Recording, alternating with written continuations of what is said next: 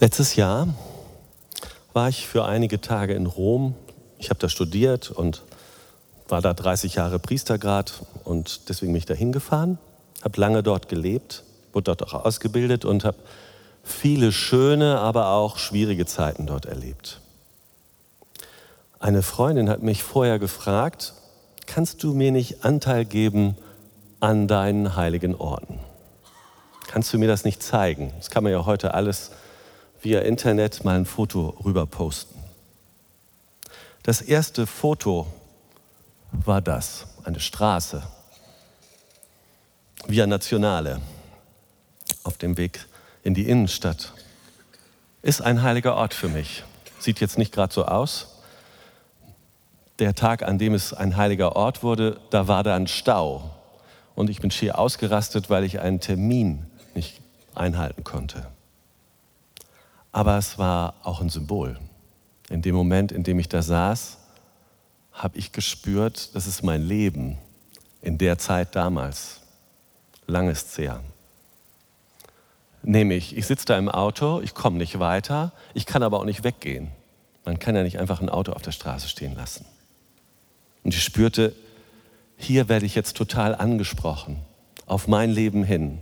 Gesucht hatte ich es nicht, es kam plötzlich. Dann kam ich an eine Brücke. Ja, die Brücke, die müsste jetzt da sein, genau, die schöne Tiber-Brücke. Ich war nämlich dann anschließend richtig verzweifelt und saß auf der Brücke und hatte den Eindruck, dein Leben ist so gefangen. Kommst da nicht raus, obwohl du doch noch relativ jung bist. Wie wäre es, wenn es jetzt zu Ende wäre? Und ich saß auf der Brücke, es war Anfang Dezember, und ich dachte, es geht nicht mehr weiter. Und in dem Moment war dann was anderes in mir, eine tiefe Erfahrung, die ich heute noch vor Augen habe. Eine Erfahrung, in der deutlich wurde, hier ist jemand, der mich trägt, obwohl ich so zerrissen bin. Deswegen ist diese Brücke wie die Straße ein heiliger Ort. Ich musste zu meinem Professor gehen, der wohnte an der Piazza Navona schöner Platz. Es war Dezember, es war mild. Ich hatte noch Zeit. Ich guckte mir diese Bilder an und ein Maler an, er wollte gerne ein Bild verkaufen. Natürlich, klar. Sah aus wie ein deutscher Tourist. Und äh, ja, ich habe gesagt, aber ich habe nicht so viel Geld, also geht gar nicht. Und dann stellte sich heraus, seine Frau stammt aus Hannover. Das ist ja in der Nähe von Hildesheim. Und dann guckte er mich an und sagte, du bist ein guter Mensch, man sieht das in deinen Augen. Also okay, ja. Ich schenke dir ein Bild. Und er schenkte mir ein Bild, ein ganz kleines, ein Fenster, das aufging, so ein römisches Palazzo-Fenster, das sich öffnet. Ich werde diesen Moment, wir haben ein Tonproblem, ich werde diesen Moment nie vergessen. Weil das war wie die Antwort auf all das, was ich da an diesem Tag vorher erlebt hatte.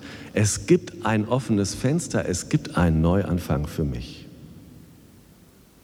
Solche Orte sind für mich heilige Orte, in denen was passiert, in denen was sich in mich einbohrt, in dem ich konfrontiert werde, in denen mir Gott begegnet. Man kann diese Orte nicht machen. Wenn ich heute auf der Piazza Navona bin, erlebe ich das nicht. Aber damals, an diesem Punkt, an diesem Tag, in dieser Szene, war ich so glücklich, weil ich dachte, Gott, ich war auf dieser Straße gefangen, mein Leben gefangen. Ich hatte keine Perspektive mehr und jetzt gibt es ein offenes Fenster. Drei Orte in Rom, drei ganz profane Orte, aber da ist was Gewaltiges in mir passiert, an das ich mich heute erinnern kann. Irgendwie war Gott da, irgendwie hat mein Leben mich verändert. Und es war eben nicht der Petersdom, es war nicht irgendeine Kirche, es war der Moment, es war dieser Tag, es war dieser Ort.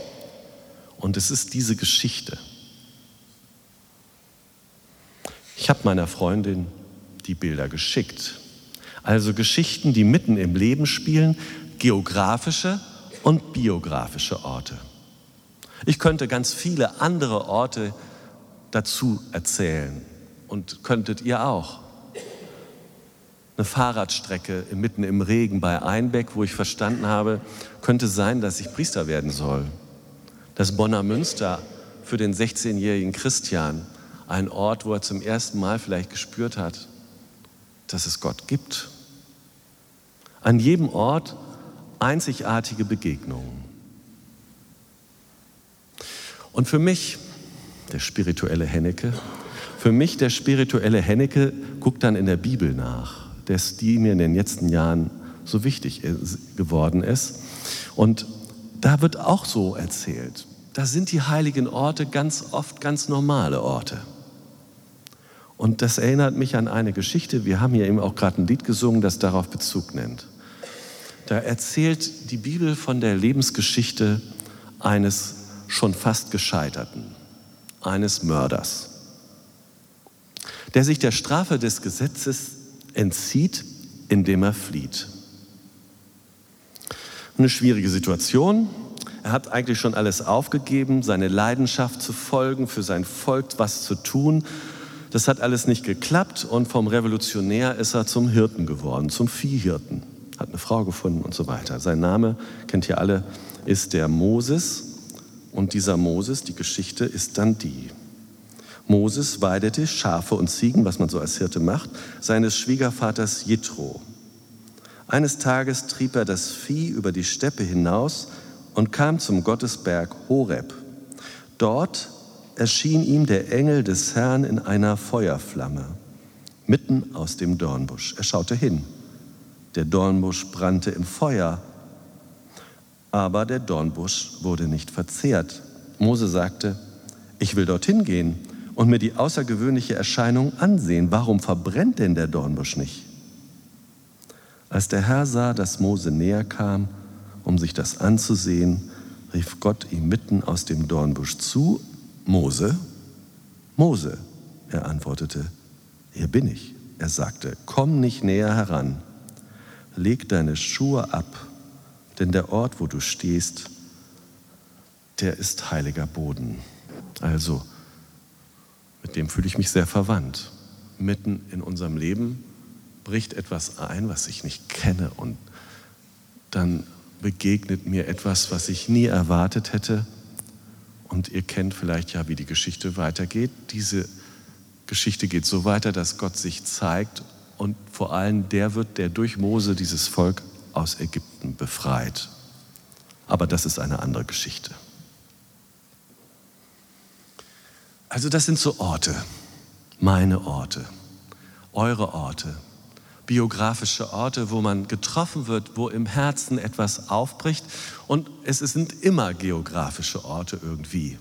Es kann auch auf einem Berg sein, es kann in der Geisterbahn sein, es kann sogar in der Kirche sein, überall kann es sein dass Gott uns da begegnet als der, der sagt, wie er dem Mose dann nachher erklärt hat, wer er sei, ich bin einfach da und ich präge dein Leben. Aber das ist nicht der einzige heilige Ort für mich. Je länger ich mich mit meinem Glauben auf den Weg gemacht habe, in den vergangenen Jahren, Jahrzehnten vielleicht schon, desto mehr und wichtiger wird mir eine, eine ganz besondere Erfahrung heiliger Orte.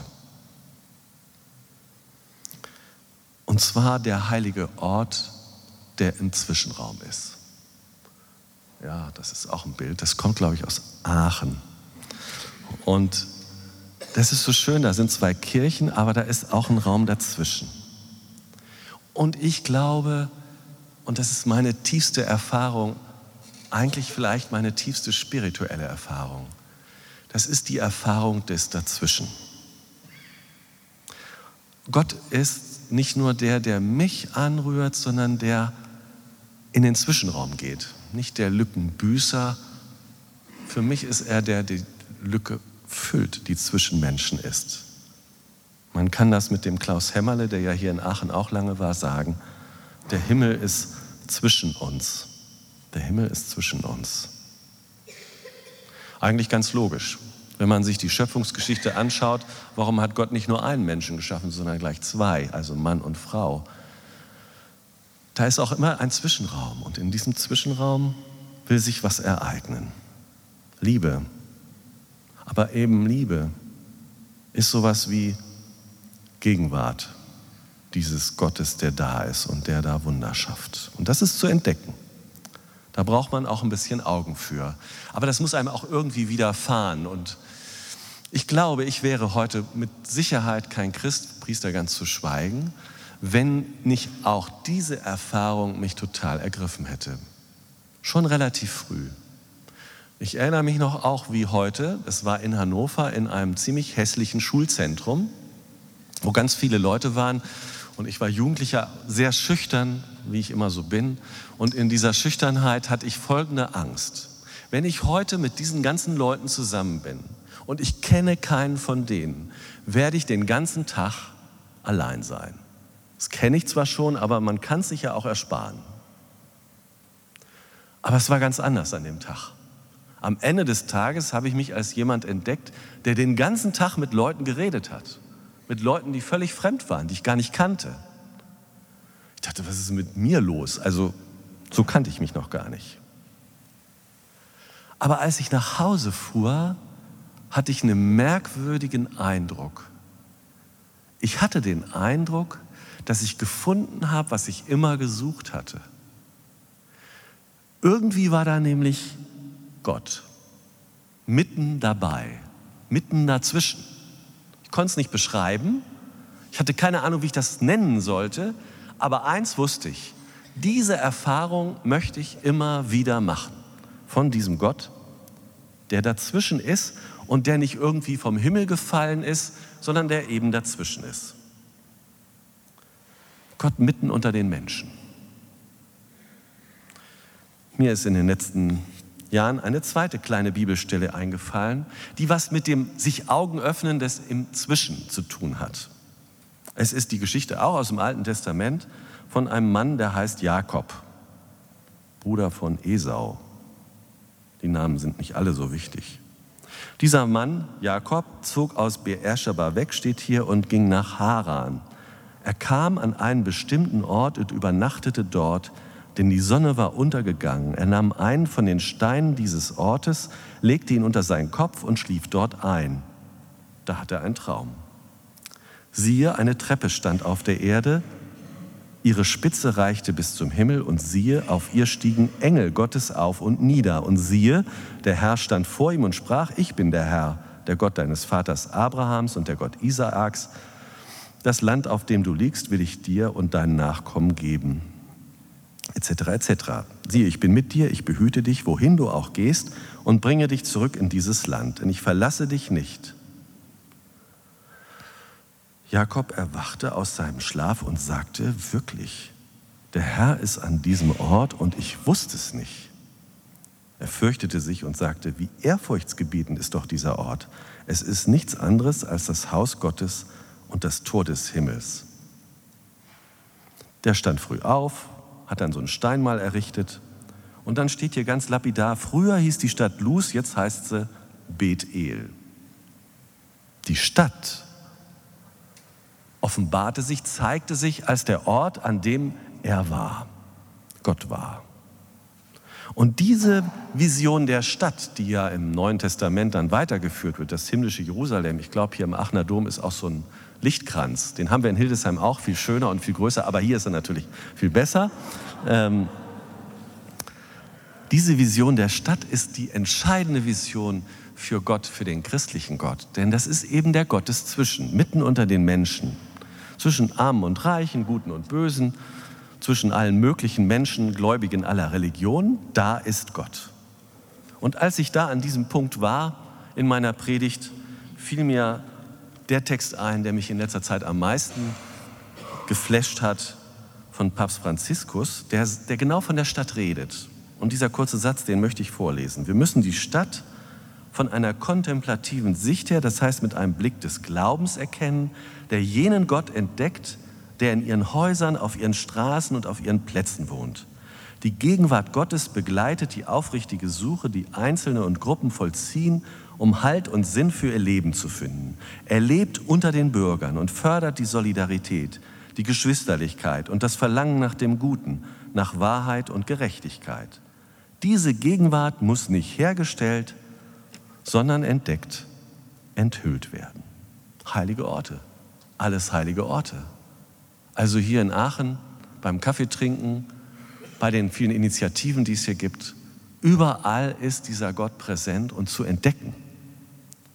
Heilige Orte zu entdecken, ist vielleicht das Schönste, was man machen kann im Leben. Orte, die völlig ungewohnt sind. Vorhin saßen wir beim Kaffee bei der Sparkasse da irgendwo, war eine Sparkasse. Und das erinnert mich an ein Gespräch vor ein paar Tagen. In diesem Gespräch mit einem Projekt in Duderstadt, einer herrlichen Stadt im Süden unseres Bistums, klein aber fein. Da sagte einer, wissen Sie, eine Bank, also eine Sparkasse, sagte er, das war jetzt nicht diese, eine andere, ist für mich ein Ort des Segens. Das ist ein bisschen erstaunlich, weil da kann man ja auch alles andere zu sagen, aber es ist auch ein Ort des Segens, wenn da nämlich Menschen miteinander sind, die gemeinsam Zukunft bauen. Das kann sein. Oder eine Jugendfeuerwehr, wo Menschen bei der Ferienfreizeit lernen, miteinander umzugehen. Überall entstehen heilige Orte. Und um diese heiligen Orte geht, geht es. Geht es.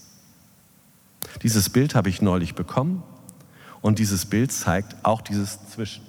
Und es ist eben dieses Zwischen, was so entscheidend ist. In diesem Zwischen ist der Geist schon da, lebt diese Gegenwart schon und wenn man sie so aktiviert und wenn man darauf achtet, erkennt man sie, diese Gegenwart, diesen heiligen Ort, diese Wirklichkeit Gottes. Und je mehr man sich auf sie einlässt, desto mehr erkennt man sie. Eigentlich ganz schön. Eigentlich würde ich ja immer gerne alle einladen, solche heiligen Orte zu suchen.